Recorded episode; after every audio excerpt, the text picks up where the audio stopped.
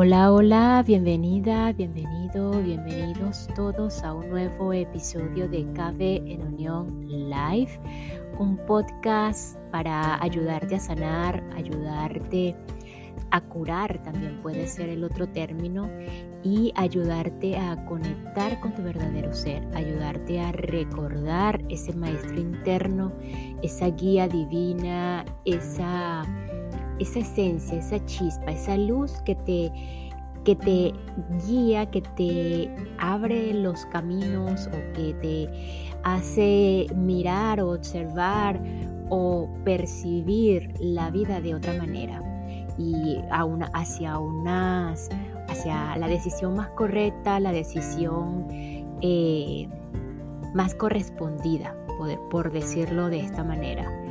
Eh, aquí quien te habla, Carla Berríos, una humana como tú, que al igual que tú, cada día está dispuesta a recibir esa guía, a estar dispuesta a recordar, a tratar de conectarse con ese maestro interno y que como humana comete errores a cada instante, pero ya sabe que que pues con solamente detenerse un poco y respirar puede tomar la decisión y mirar su vida de otra manera y saber que esos errores son partes del personaje como tal Carla Berríos, como tal el ser humano que está viviendo esta, esta experiencia aquí y que pues tiene la oportunidad de observar esos errores, observar cada decisión y no quedarse allí, pues pedir la guía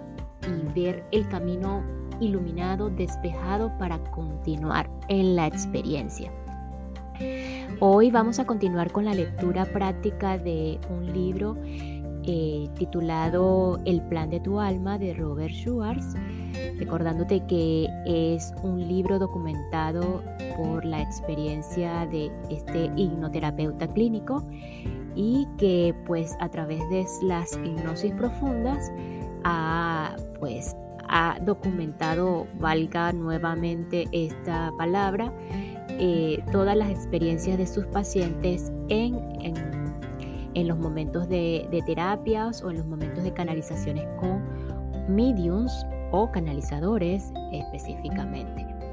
Y eh, antes de continuar como tal con la lectura, Quiero que allí donde te encuentres en esta sesión continua de conectar con nuestro verdadero ser, eh, dicen por ahí, no lo sé, puede que sí, puede que no, puede que sea solo una eh, creencia o puede que sea solo un dicho, una frase, una palabra, eh, que no tenemos en este mundo las respuestas eh, adecuadas, pero que sí podemos hacer las preguntas adecuadas. No lo sé. Entonces es por eso que hay una secuencia, dos, tres episodios anteriores en las que me he dispuesto a, a ver qué tal estas preguntas correctas y que probablemente no vamos a tener la respuesta correcta y una respuesta única, porque cada uno en su individualismo pues vamos a tener diferentes respuestas para cada situación, momento, espacio, tiempo, persona y probablemente no sea en palabras como ya lo he repetido en, reiteradas ocasiones. Y la pregunta que se me ocurre el día de hoy, ¿cómo puedo escuchar más mi intuición? Si esta conexión con nuestro verdadero ser es llamado también intuición, ¿cómo puedo escucharlo? ¿Cómo puedo escuchar mi intuición? ¿Cómo puedo escuchar esa voz interna, esa voz maestra? ¿Cómo puedo escucharla? Tomando una respiración profunda y allí donde te encuentres, pues tratando de estar en el momento presente, solamente consciente de tu respiración. Lo primero que se venga a tu mente puede que esa sea la respuesta simplemente la sensación de estar allí, de saber que puedes eh, conectar con esta intuición y que tal vez puedas escuchar, eh, ya es suficiente. Entonces ahora sí, vamos a continuar con la siguiente parte de la sesión de Valerie con Dead Devari.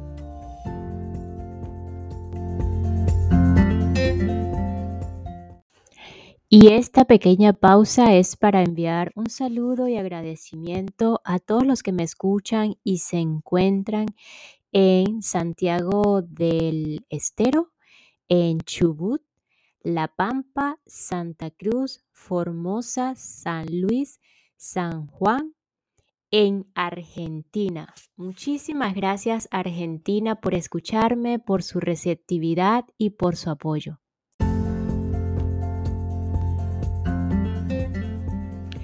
La sesión de Valerie con Deb Devery. La conversación de Valerie me conmovió profundamente. Se había enfrentado a dos muertes muy dolorosas con serenidad y fortaleza y estaba dispuesta a hablar de esas muertes con la esperanza de que ello pudiera proporcionar consuelo y significado a otros. En esa búsqueda de significado, y dado que la pérdida de un ser querido es una experiencia universal, Pedí a Valerie y ella aceptó amablemente que me permitiera explorar su planificación prenatal con tres medios. Una de ellas era de Tabri, que había proporcionado lecturas a varias personas que habían compartido sus historias conmigo. Yo sabía que era sensible, intuitiva y totalmente exacta. Sabía por esas sesiones que era capaz de hablar con los seres queridos fallecidos, entre comillas. También escucha a sus espíritus guías con total claridad. Ellos trabajan mano a mano con DED para proporcionar a quienes acuden a consultarle sabiduría e información sobre los reinos físico y espiritual. Cuando comenzó la sesión, eh, DC se puso en contacto con Dev inmediatamente. Aunque había oído a Dev hablar con seres en espíritu, de nuevo me sorprendió su facilidad para hacerlo. Yo no soy su ex, dijo DC a Dev, que nos repitió sus palabras. Aún la considero mi prometida. Fue una nota dulce para comenzar. Sabía que mi vida no iba a ser larga, continuó DC. Sabía que no iba a llegar a anciano. Antes del accidente del submarinismo había recibido algunas llamadas de atención. Me está enseñando un contrato, explicó Deb, refiriéndose a los acuerdos prenatales con otras almas. Este accidente fue planeado en el otro lado. Está mostrándome una moto. ¿Conducía una moto? Sí, confirmó Valerie. Recibió algunos avisos con ella, dijo Deb. Si eso no se lo llevaba, sería otra cosa. ¿Qué pasó en realidad? preguntó Valerie, con cierta urgencia. Llevaba mucho tiempo preguntándose sobre la muerte de DC. Sentía que mi cerebro iba a explotar, contestó DC. Es el peor tipo de muerte que existe. Tuve que detenerlo. DC confirmaría lo que su amigo Jonis había contado a Valerie. Sabía que iba a morir e hizo que su vida terminara rápidamente. ¿Cuál es la lección? Le pregunté, le preguntó Valerie. Muchas, respondió DC. Yo era muy temerario. En cierto sentido, no tenía respeto por la vida. Puse mi vida en peligro innecesariamente. Gran parte de ese problema lo arrastraba de, de vidas pasadas. Había vivido muchas vidas como soldado. Tuve que poner en mi vida en peligro muchas veces por causas en las que no creía. También he aprendido a apreciar el amor. Aprendí mucho y sigo contigo, a tu alrededor. No voy a volver a reencarnarme de nuevo. Pronto. Hay ciertas lecciones que quiero aprender antes de volver. Quiero estar mejor preparado. Quiero conocer mi desafío. Esta última vez no la conocía. DC estaba refiriéndose a la amnesia que todos experimentamos cuando entramos en el plano terrenal. Como seres eternos, somos conscientes de los propósitos de nuestra vida antes de encarnarnos. Cuando nacemos y cruzamos el velo entre lo físico y lo espiritual, olvidamos, en algunos casos permanentemente, en otros temporalmente, las razones por las que estamos aquí. Las situaciones que la vida nos pone por delante con frecuencia nos sirven para recordar nuestro propósito. Quiero que sepas que aún te quiero, le dijo DC a Valerie. Yo también te quiero, le contestó Valerie. No quiero que creas que te dejé porque no te quería, añadió DC. Te dejé porque te quiero. No quiero usar el verbo en pasado, aún lo hago. ¿Por qué es tan difícil? preguntó Valerie suavemente.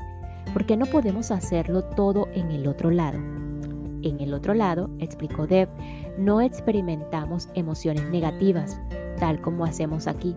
Las emociones son, no quiero decir que no se nos permite, pero no las sentimos del mismo modo en el que lo hacemos aquí. Deb estaba hablando de la ausencia de dualidad y opuestos en el reino espiritual. En espíritu y en la tierra podemos experimentarnos como paz, alegría y amor, pero solo a través de la encarnación podemos comprender realmente sentimientos de vibración inferior, entre comillas, como la ira y el odio. Con esa vibración, perdón, con esa experiencia por dolorosa que pueda ser, nace en nuestro conocimiento de nuestro verdadero ser. Nace el conocimiento de nuestro verdadero ser. En este momento DC retrocedió y Dustin se apareció a Deb. DC desaparece pero se queda cerca, nos dice Deb. Quiere dar energía a Dustin. Yo no era feliz, dijo Dustin a Valerie. No sabía lo que quería hacer. Estropeaba una montaña de cosas que luego no podía arreglar. No fue un suicidio, fue un accidente. Estaba en camino para hacer que eso ocurriera. Era adicto a las drogas. Algunas personas pueden probar algunas drogas una vez y estar bien. Yo no era una de ellas. Intenté escondértelo, intenté mantener cierta normalidad, pero en mi interior estaba rabioso. Luché contra esa ira, pero no pensaba claramente que iba por la vida a ciegas. No podía confiar en nadie. Debido a esta carencia de confianza tomé decisiones equivocadas.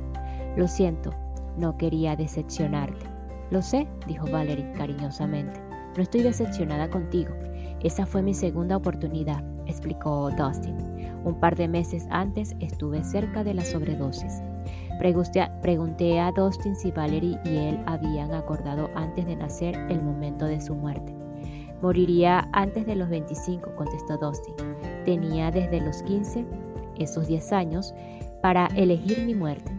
Mi contrato decía que si vivía más allá de los 25 años, me quedaría. La elección era mía.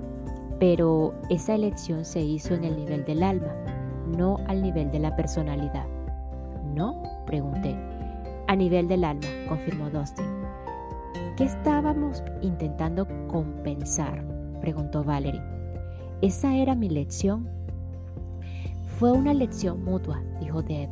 Una imagen de una de las vidas pasadas de Valerie llegó en ese momento a la mente de Deb. En una vida pasada, Valerie fue hija de Dustin y murió pronto. Fue un accidente, se cayó de un caballo. Valerie, tú estabas limpiando el terreno, labrando. Era la época de los pioneros, la ropa parece de aquellos tiempos. Dustin se quedó desolado. Pregunté a Ded cómo se había beneficiado Valerie al dar la vuelta a esa experiencia en su vida actual. Estoy escuchando de mis espíritus guía, ella está en estado de gracia, dijo Ded, lo que significa que ha ascendido espiritualmente. A menudo eso mitiga las lecciones o las hace mucho más fáciles. Se ha producido un gran crecimiento. La explicación del estado de gracia reflejaba mi propia opinión. En el transcurso de mi exploración de los distintos planes vitales, había llegado a comprender una definición de la gracia, como el hecho de completar el karma o las lecciones planeadas. En el caso de Valerie, la repentina e inesperada muerte de su único hijo había tenido un impacto tan profundo en ella que otras lecciones de su programa de vida podrían haber sido innecesarias. Pensé las opciones que la medium Stacy Wells ve en los tableros de vida de la gente en sus sesiones de planificación prenatal. Sin duda, el tablero de vida de Valerie tenía sus propios puntos opcionales. Si Valerie aprende de la muerte de su hijo, entonces ocurre tal cosa, si no lo hace, aquella otra.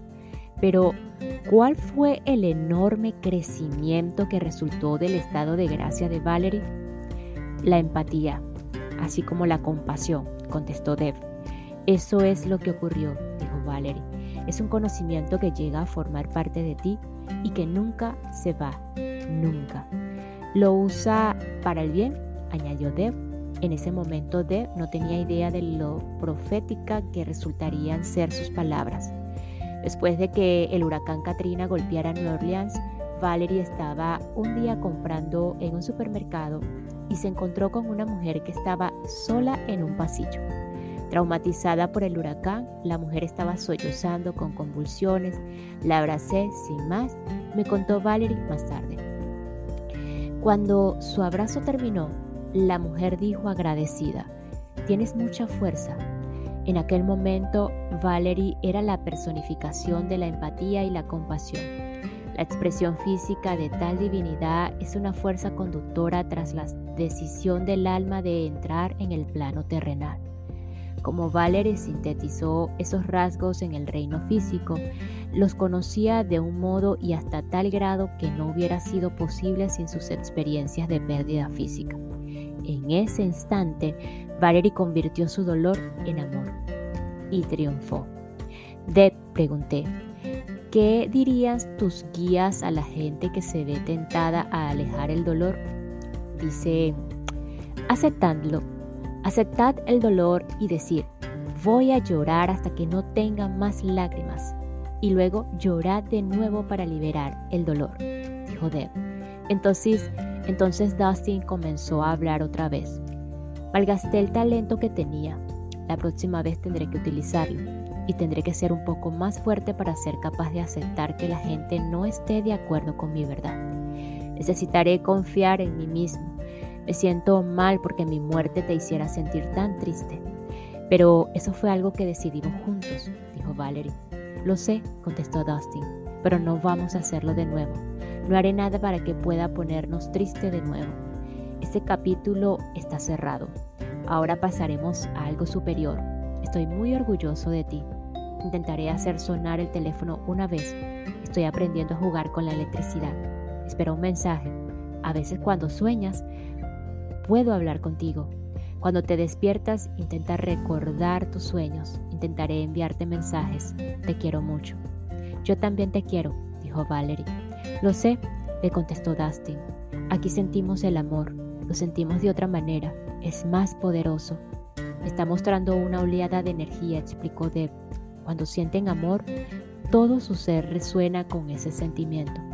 ¿Ves cuánto tiempo ¿Ves cuánto bien hiciste en la vida, en las vidas de la gente, no? preguntó Valerie a Dustin.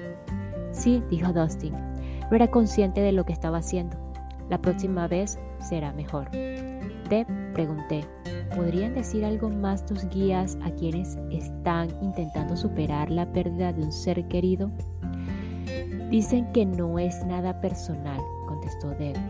Dios no les ha mandado un rayo, cuando nos demos cuenta de que no es nada personal y de que es algo que nosotros hemos elegido, nuestra perspectiva cambiará.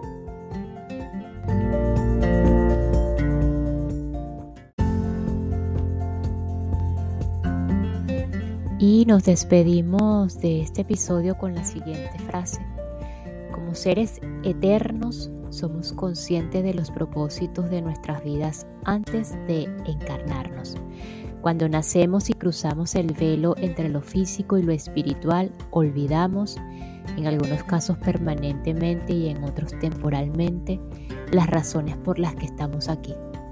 Las situaciones que la vida nos pone por delante con frecuencia nos sirven para recordarnos de nuestro propósito. Nos escuchamos en el próximo episodio para continuar con el plan de tu alma y recordar el verdadero significado de la vida que planeamos antes de llegar a esta experiencia humana. Gracias, gracias, gracias.